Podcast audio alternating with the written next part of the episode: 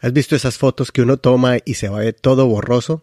Es porque la cámara no alcanzó a enfocar el lente a la imagen que usted quería para verla con nitidez. De la misma manera nosotros en la vida hacemos muchas cosas, pero por falta de enfoque no las vemos realizadas, no las vemos claramente. Así que no solo basta tener pasión, no solo basta tener conocimiento, no solo basta tener la perseverancia, pero es necesario tener el enfoque. ¿Estás enfocado en todo lo que haces en tu vida? Considéralo con Eduardo Rodríguez. Mensajes prácticos que te ayudarán en tu caminar con Dios. Reflexiones bíblicas para la restauración y fortaleza espiritual y emocional. Pienso que a veces nosotros, como seres humanos y a veces como cristianos o creyentes, no llegamos a las metas que debemos de llegar porque nos falta ese ingrediente, el enfoque. Yo estoy analizando porque yo veo mucha gente con mucha pasión, con mucho deseo de alcanzar algo, pero no están haciendo nada para llegar allá. Solo piensan que con el deseo y la pasión. Y a veces confundimos fe o visualizar. Yo lo miro por fe, pero no solo basta con visualizarlo. ¿Qué estamos haciendo para llegar allá? Tampoco basta la fuerza o la perseverancia. Se trabaja duro, se trabaja mucho y se confunde de pronto con la mm, pasión por la, la obra de Dios. Pero a veces no hay resultados claros o no hay resultados efectivos y muchas veces es contrario, afecta, ¿no? En otras áreas de su vida. Entonces es donde quiero aclarar. A veces de pronto te falta ese pequeño ingrediente tan grande que se llama enfoque, es solamente coger la cámara, tienes una cámara fina de dos mil dólares, tienes un modelo o una modelo al frente, una persona que quieres y quieres tomarle una foto, pero esa foto sale borrosa y por más que le ponga usted perseverancia, presiona el botón, presiona el botón, muévase aquí y allá y no pasa nada, simplemente hay que coger el lente y enfocarlo. Aún hay cámaras automáticas que si tú le tomas tan rápido, no tomas tu tiempo, aún así salen borrosas. Entonces, el tema rodea en esa palabra enfoque o enfocarse. Yo quisiera darte unos puntos o sugerencias que te podrían ayudar para que miraras esas áreas de tu vida donde necesitan un mejor enfoque. Puede ser en el área económica, en el área material o puede ser también en la parte física de la salud. Tal vez necesitas un enfoque en tus relaciones, en la parte emocional o como este podcast especializa es en la parte espiritual también, ¿no? Pero vamos a mirar esas, esas áreas y vamos a mirar ejemplos. Pero primero quiero ponerte el mayor ejemplo de uno de los personajes bíblicos más enfocados en la Biblia y se llamó el apóstol Pablo, se llama el apóstol Pablo. En Filipenses 3 nos va a dar unas claves para poder aprender de este personaje que fue tan perseverante, que fue apasionado, pero que también no solamente tenía el conocimiento y la capacitación, pero era un hombre muy enfocado y ahora es lo que es. Tenemos la mayoría del Nuevo Testamento fue escrito por el apóstol Pablo, el mayor ejemplo lo dio él, al punto que él dijo, síganme a mí, como yo soy seguidor de Cristo, y también él, no solamente eso, sino que el resultado de su ministerio llegó a muchos lugares. Entonces, en Filipenses 3 podemos mirar que Pablo, hablándole a los filipenses sobre la salvación y la vida eterna, él les dice en el verso 12, no quiero decir que ya lo haya alcanzado, ni que haya llegado a la perfección, sino que prosigo a ver si alcanzo aquello para lo cual también fui alcanzado por Cristo Jesús. O sea que él dice, no, yo no llegué a la meta, yo sigo avanzando. Y en el verso 13 repite, hermanos, yo mismo no pretendo haberlo ya alcanzado, pero una cosa hago, olvidando lo que queda atrás y extendiéndome a lo que está por delante. Enfoque. Prosigo a la meta, hacia el premio del supremo llamamiento de Dios en Cristo Jesús. Así que todos los que hemos alcanzado la madurez pensemos de este modo. Y si piensan otra cosa, también eso nos lo revelará el Señor, nos lo revelará Dios. En todo caso, sigamos fieles a lo que hemos logrado. ¿Sí ve? Entonces él dice, yo no he llegado, pero pongo la mirada adelante, me olvido lo que está atrás y además de eso, miro hacia la meta. Tengo un propósito, tengo un enfoque, tengo una meta donde quiero llegar. Y no solo eso, sino que si hemos alcanzado madurez y usted piensa de una manera diferente, no importa, sigamos adelante a lo que ya hemos alcanzado. Entonces él era muy realista, pero también era optimista y no era pesimista.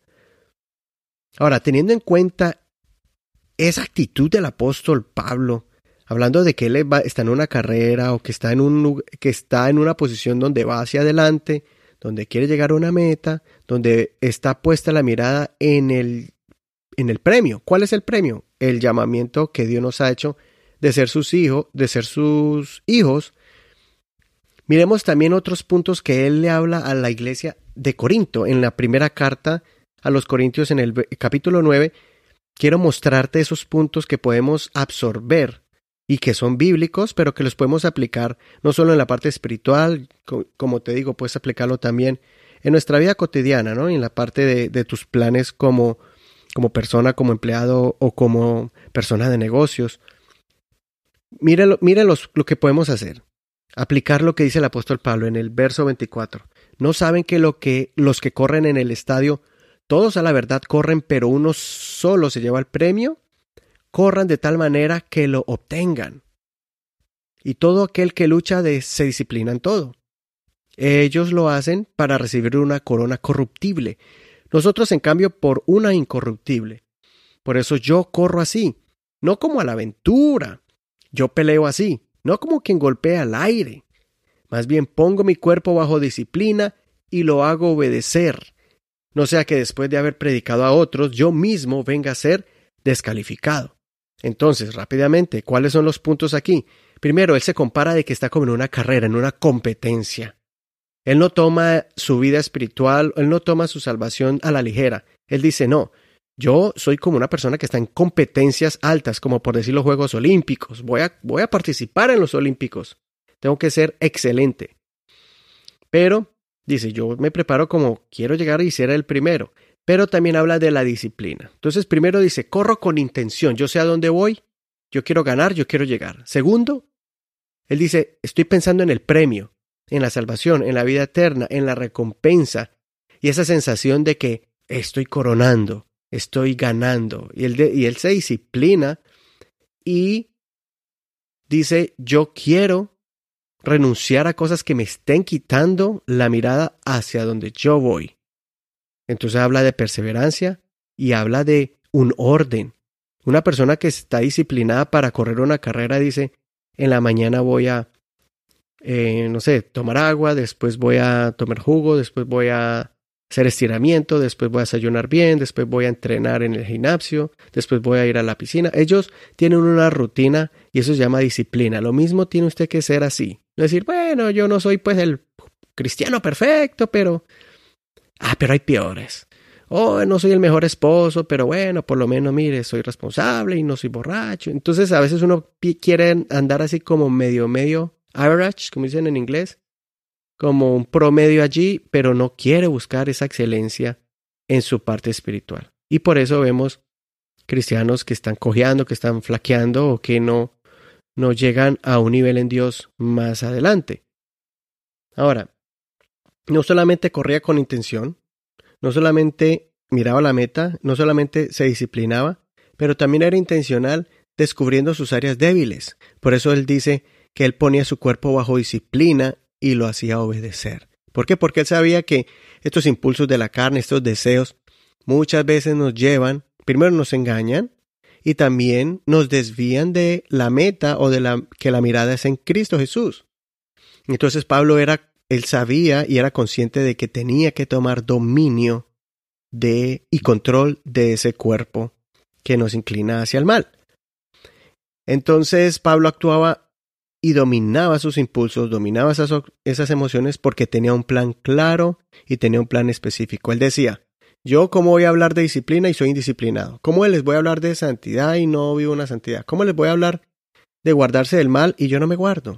Dice, voy a quedar descalificado, todo lo que diga va a ser tirado a la basura.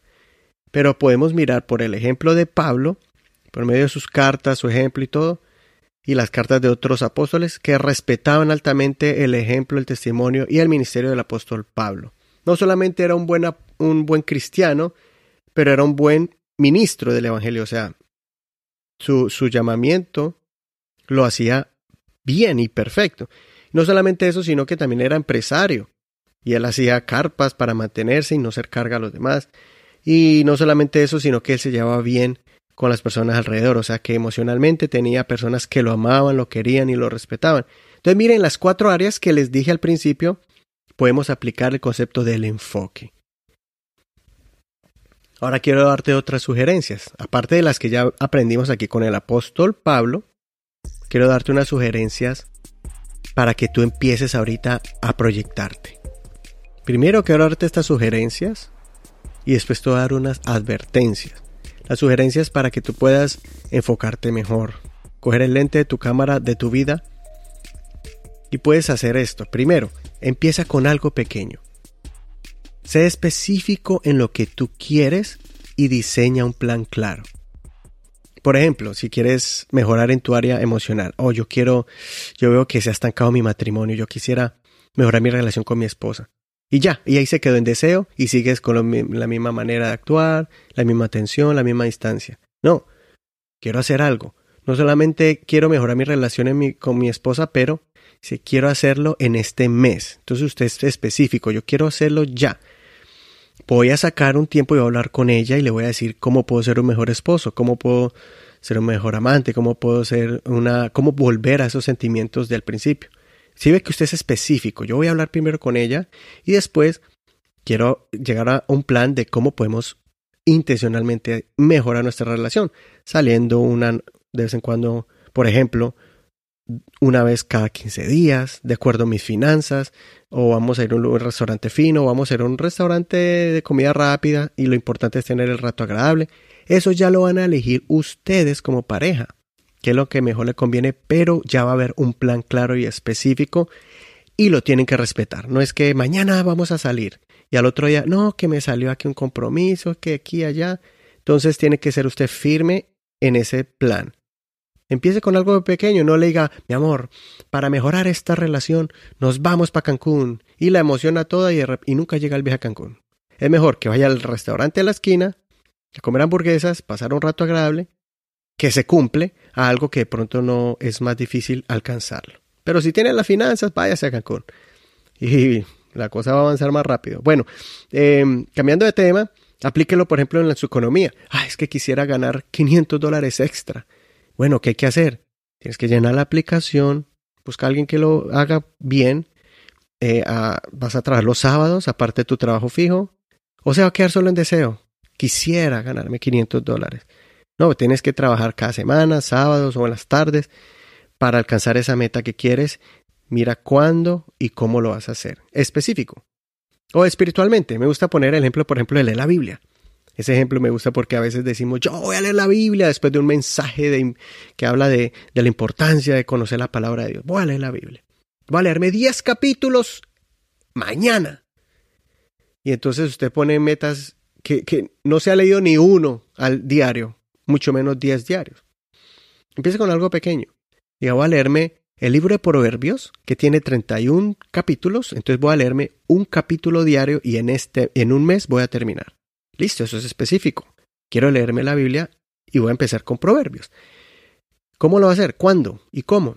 Bueno, lo voy a hacer en las mañanas. Me voy a levantar media hora antes de lo habitual o lo voy a hacer en las noches y voy a respetar ese tiempo. Entonces usted tiene que buscarlo. De pronto diga, no, es en el tiempo de, de descanso, de almuerzo en el, en el trabajo, en el. Bueno, entonces no voy a hablar con nadie, no voy a hablar bobada ni de fútbol, ni de las noticias, ni de Trump, no voy a hablar de, no, no voy a hablar con nadie, voy a sacar ese tiempo para mi Dios y voy a leer la Biblia. Imagínese qué puede pasar. Usted, y usted sosténgase en eso. Respete su propia decisión. ¿Y qué va a pasar? Va a terminar y cuando llegue el mes, usted va a decir, wow, me leí todo un libro bíblico, el libro de Proverbios. Entonces ya usted se anima, por ejemplo, con la carta de Juan, las cartas de Juan, o por ejemplo Santiago, que son cinco capítulos. Lo, en cinco días lo lee, ¿sí me entiende? Si hay capítulos muy largos, usted los divide. Lo voy a leer un día o en la mañana y en la noche, o un día diferente, pero usted empieza a visualizarlo. Y por favor, escriba todo eso, escriba qué va a hacer con sus finanzas, si las quiere mejorar, en la parte emocional o en la parte espiritual. ¿Qué vas a hacer? ¿Cómo vas a hacer? Voy a mejorar mi relación con mi niño o mi niña. Voy a salir tal día, voy a, voy a jugar con ellos. Sea intencional. Hay momentos donde yo he tenido tiempo limitado, pero yo digo, tengo en este espacio una hora. Esa hora voy a montar bicicleta con ellos, o jugar pelota, jugar a la lleva. Y me pareció algo tan bonito porque yo dije, ah, no tengo tiempo, pero yo dije, no, media hora voy a sacar para enseñarle a mi niña bicicleta. No es mucho, pero es algo. Al final me dijo, papi, disfruté mucho el tiempo que me sacaste para montar bicicleta. ¿Qué pasaba antes? Yo decía, no, el sábado. Y es sábado, tengo tiempo suficiente o algo así. Y llegaba el sábado y no, salían otras cosas, ocupaciones. Y ya después la excusa, no, mi amor, no. Y ella le hace reclamo a uno. ¿Por qué? Ay, usted me dijo que iba a montar bicicleta o enseñarme. Mi amor, es que no, esto, esto es más importante. Para ellos no. Ellos no dicen que es más importante ir a mercar. Para ellos es, mi papá me hizo una promesa y no la cumplió. Entonces yo he sido consciente de eso y he tratado de que si les prometo algo cumplirlo y no esperar el momento perfecto, sino buscar el, momento, hacerlo, crearlo, ¿no? Eh, advertencias. Esta es otra parte. Advertencias ten en cuenta las distracciones. Van a haber momentos donde van a haber antiguos hábitos. Usted dice, me voy a levantar temprano, pero como no está acostumbrado, le va a costar. Entonces, primero trate de levantarse 10 minutos antes, 20 minutos, hasta que alcance su meta de que usted quiera levantarse media hora antes para orar o para leer la Biblia o para hacer ejercicio.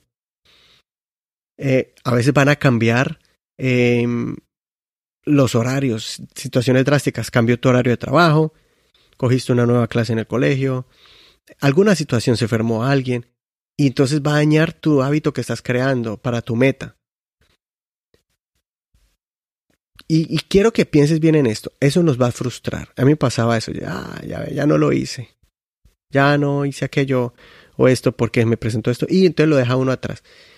Mire, si usted le toca por fuerza mayor, de pronto su, su proyecto tiene que posponerlo, Usted es el que sabe, y solo Dios y usted, y, si está casado con su esposa, si esa meta que usted quería hacer, ese proyecto, definitivamente hay que posponerlo. Por ejemplo, yo escuché una vez a Sixto Porras dando una entrevista, él es un consejero de costarricense, y en su programa mañanero él hizo una entrevista a una psicóloga que creo que era esposa de pastor, pero él había escrito su libro y ella dijo, me, me, impresionó mucho, dijo, yo a los 50 años de edad, después de que crié a mi último hijo, entré a la universidad y terminé lo que había empezado hace no sé cuántos años, de estudiar psicología y se terminé y terminó su carrera de psicología. Creo que llegó hasta el doctorado. Entonces, una señora ya de edad adulta tuvo que hacer pausa de ese proyecto, pero siguió con lo demás, el ministerio con su esposo y con sus hijos. ¿Qué pasa? Nunca soltó ese proyecto pero lo tuvo que posponer. Ahora, si su proyecto no es tan largo como una carrera, pero de pronto es algo así, ejemplos que le puse, que lo puedes alcanzar, no te frustres si algo se puso en el camino. Vuelva a ir y escríbalo. Bueno, haga una evaluación a la semana y diga cómo me fue. ¿Fue bien? ¿Me fue mal? ¿Regular? ¿Cumplí aquí? ¿Cumplí acá? Aquí me faltó. Entonces usted ya puede modificar de acuerdo a eso. Oh, este día es mejor. Esta hora es mejor. Y entonces usted sigue con su meta de mejorar en esas áreas de su vida, espiritual, emocional, física o material. También ten en cuenta que van a haber opiniones o comentarios de la gente. Ah, ¿usted va a hacer ejercicio? ¿Va a bajar de peso? No, si usted pues, nunca lo ha hecho. Y a veces lo tientan a uno. Ay, ¿cómo hace esta papita? Ay, ¿cómo hace esto? Entonces, en vez de ayudar, es una carga. Y no, no creen en tu meta o en tu proyecto o en tu propósito.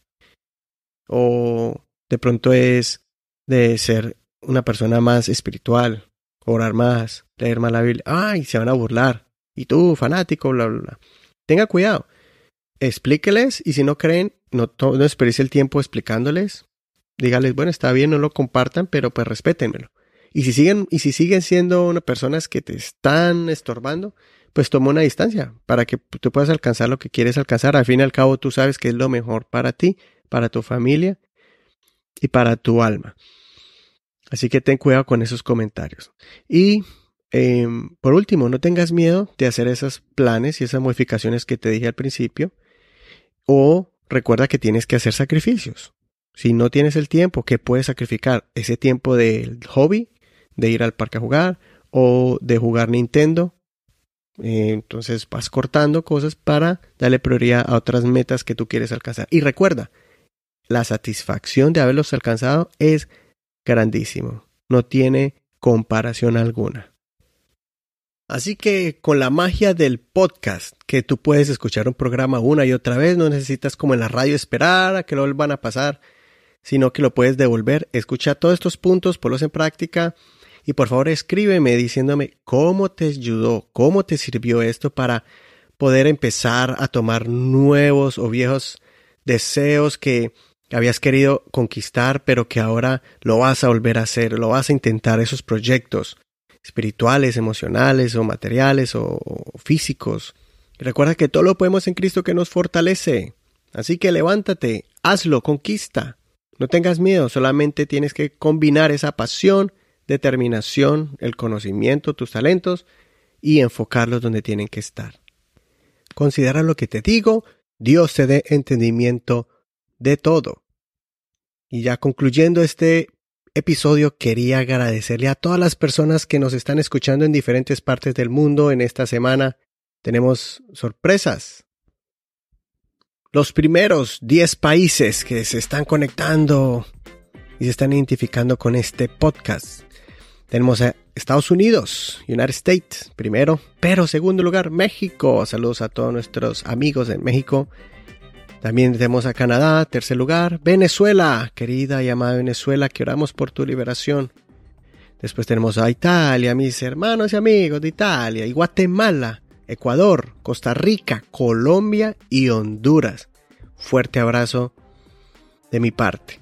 Pero para ser un poquito más específico, las primeras ciudades que han estado escuchando este podcast están en Las Vegas, amigos de Las Vegas, un abrazo, St. Paul, en Minnesota, en Canadá, Saint Lin Laurentit. Yo no sé si lo pronuncié bien, pero ahí está. Eh, me imagino que está en Quebec. También en Guatemala City, ciudad de Guatemala, en la ciudad de Montreal, en Canadá, La Paz, México. No La Paz, Bolivia, sino La Paz, México, Tijuana, México, Pacoima, California, México City, Ciudad de California, Ciudad de México y Guayaquil, Ecuador un fuerte abrazo de mi parte. No más mirar estas estadísticas llena mi corazón y saber que esta voz no se queda nada más aquí en este micrófono, en este computador, sino que sale a muchas partes del mundo para que algo se les va a quedar de una palabra o dos, de alguna frase que le impacte su vida. Eso es lo que me motiva a mí para seguir adelante. Gracias por esos comentarios que me han puesto en Facebook, tanto en público como en privado. ¿Qué es lo que me motiva a hacer esto? Muchas veces en la madrugada, a veces en la noche, bien tarde, pero aquí estamos compartiendo lo que Dios pone en nuestro corazón. No te olvides que iTunes está haciendo muchos cambios y los que tienen ahorita pues un aparato Apple, em, ya la aplicación de iTunes va a ser dividida y va a tener su sección aparte. Apple Podcast es la aplicación para escuchar exclusivamente podcast. Es gratis bájala y ahí puedes poner hasta comentarios o un review. Puedes poner de una a cinco estrellas, pónganos cinco estrellas si este podcast ha sido bendición para ti y un comentario para que muchos más conozcan de este de este podcast y también Google a los que tienen Android pueden bajar su aplicación Google Podcast y también está esa aplicación nuevecita para que la estrene y la mire y baje eh, tú y para que bajes tu podcast favorito que es este. ¿Cierto que sí? Bueno, y también tienes iVox, otra aplicación, iVox, Spreaker, Stitcher y Spotify. Y todo esto es gratis. No necesitas pagar el premium o la, el, el pago mensual. Bueno, y no siendo más, nos vemos el próximo episodio o la próxima semana con otro nuevo tema y con una nueva reflexión para el crecimiento y fortaleza espiritual y emocional. Un abrazo. Ciao.